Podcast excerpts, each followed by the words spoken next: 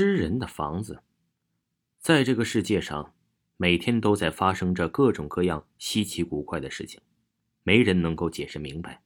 他们就像黑暗之中的鬼火，在迷茫的夜色中缓缓跳动，燃烧着人们脆弱的内心。王晨和张倩结婚一年了，也有了孩子，已经不适合再租房子住了。于是，夫妻二人决定买栋属于自己的房子，拥有一个真正的家。但是，这个城市的楼价非常昂贵，仅凭夫妻俩每月微薄的收入是根本买不起的。王晨曾想过贷款买房，但张健死活不同意。他不想做房奴，不想为了还房贷而辛苦奔波。没办法，王晨只得到处打听哪块有便宜的楼房出售。功夫不负有心人，几天之后，王晨看早报的时候，无意间看到了一个售楼广告：海运小区楼房特价出售，每平米只需一千五百元，欢迎市民们选购。看到这则新闻，王晨不禁是眼前一亮。这么便宜的价格，他在市里还没有发现第二家。自己和妻子手里的存款虽然不多。但是在海运小区买房子的话，还真是绰绰有余。于是他就和张倩商议了一下，以十五万的价格在海运小区买下了一栋房子。这海运小区呀，位于城市边缘的郊区位置，交通很不方便，外面被一片荒地所包围。但是面对着这么诱人的价格，王晨夫妻俩也没有挑剔什么。经过了半年的装修、透气、选购家具，房子总算可以入住了。夫妻俩的新房是一楼。入住的第一天，两口子请来了很多朋友到家里做客，大家呀一起是吃喝玩乐、说说笑笑，直到夜幕降临才渐渐散去。王晨和张倩把屋子打扫完毕后，又为他们不满两岁的儿子吃了饭。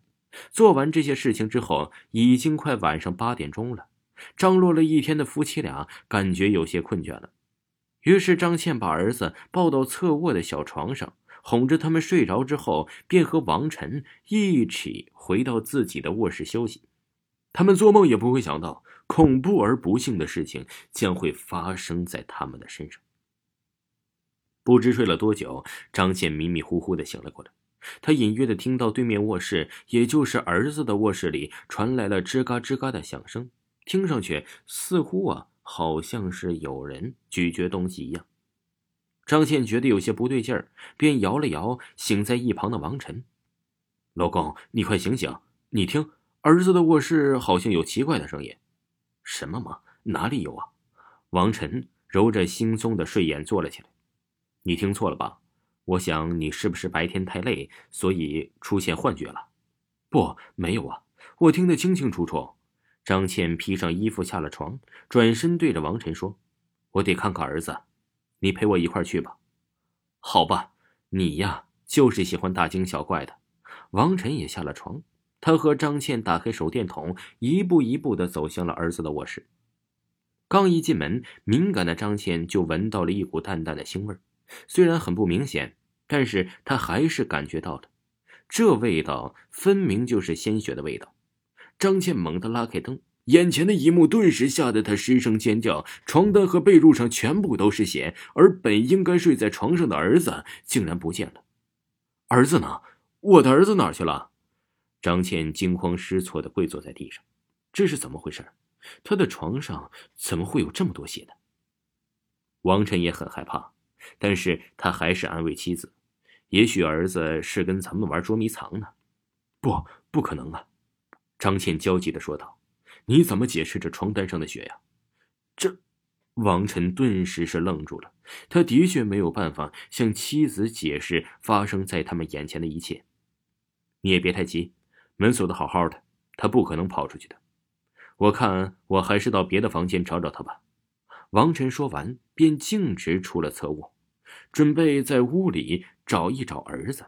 刚出了卧室，王晨突然听到卫生间里传来了咯咯的笑声，听起来似乎是小孩子的声音。哦，原来呀，你躲在这里呀，小家伙！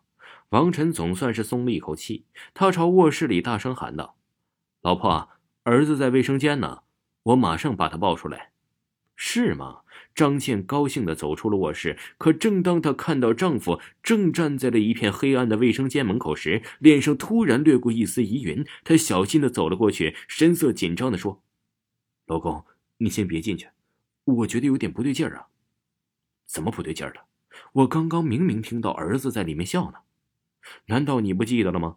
咱们儿子最怕黑了，卫生间没开灯，他如果躲在里面的话，早就哭闹起来了。”嘿呀，你想多了，你等着，我这就把儿子抱过来。王晨没有听妻子的话，他推开卫生间虚掩着的门，走了进去。宝宝乖，爸爸来了。就在王晨完全进入卫生间之后，卫生间的门突然“砰”的一声自动关上了。几秒之后，里面传来了王晨撕心裂肺的惨叫声。持续了仅几秒，门自动打开了，里面重新变得安全了起来。张倩还有些害怕的推了一下卫生间的门，用手电筒往里一照，只见卫生间的地面上全部都是血和碎掉的骨头，而王晨却莫名其妙的消失不见了。看到眼前这恐怖的一幕，张倩几乎崩溃了。她立刻联想到房子可能有什么问题，不行，我得赶紧离开这里。看鞋子也顾不得穿，张倩便飞快的冲到客厅，想要打开门逃出去。但跑到门前，却发现原本好端端的门锁竟然坏掉了，门根本就打不开。为什么？为什么会这样啊？这栋房子里到底隐藏着什么可怕的东西？张倩歇斯底里的哭喊起来：“谁来救我？谁来救救我呀？”哼！张倩的身后忽然传过了几声诡异的冷笑，张倩打了个冷战，立刻转过了头。借着手电筒的亮光，他分明的看见身后客厅的白墙上，慢慢的浮现出了一张巨大的人脸。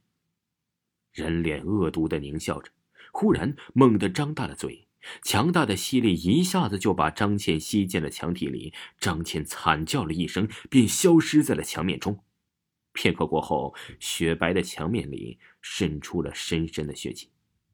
两天之后，哎。你们看昨天的新闻报道没有？海运小区又有人离奇失踪了，是一家三口。这么算来，这小区今年已经失踪了不下二十个人了。我听说呀，海运小区下面原来是片乱葬岗，当初建这个小区的时候，开发商把那些荒坟全都刨了。会不会是这些不干净的东西在作祟呀？别胡思乱想了，也许只是巧合罢了。现在是科学社会，什么妖魔鬼怪的，全部都不用怕了。听众朋友，本集播讲完毕，感谢您的收听。